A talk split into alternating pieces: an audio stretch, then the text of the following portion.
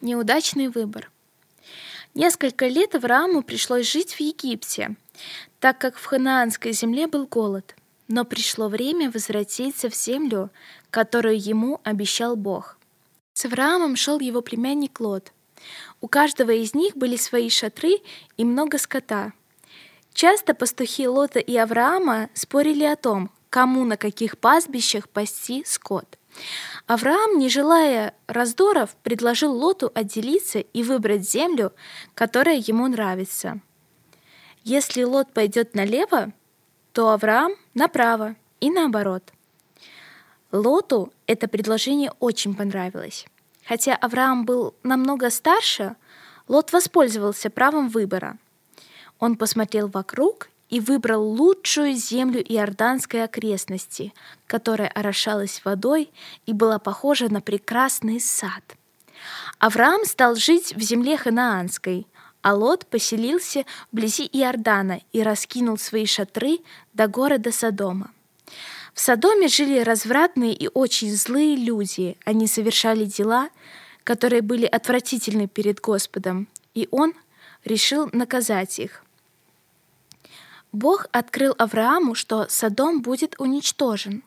Авраам стал просить, чтобы Господь помиловал город ради живущих там праведников.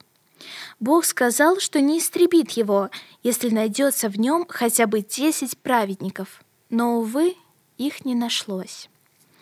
Бог увидел в Содоме только одного праведного человека. Это был племянник Авраама Лот. Господь послал двух ангелов предупредить Лота о надвигающемся бедствии. Они сказали, чтобы до восхода солнца он вышел со своей семьей и родственниками и ни в коем случае не оборачивался назад, чтобы посмотреть на город. Утром Лот с женой и двумя дочерьми вышли из города. Зятья же не поверили ему и остались. Но когда они шли, жена Лота все-таки обернулась ее постигла ужасная участь. Она мгновенно стала соляным столпом. Когда на другой день рано утром Авраам посмотрел в сторону городов Содома и Гаморы, то увидел, что от них ничего не осталось, только дым поднимался с земли, как из печи.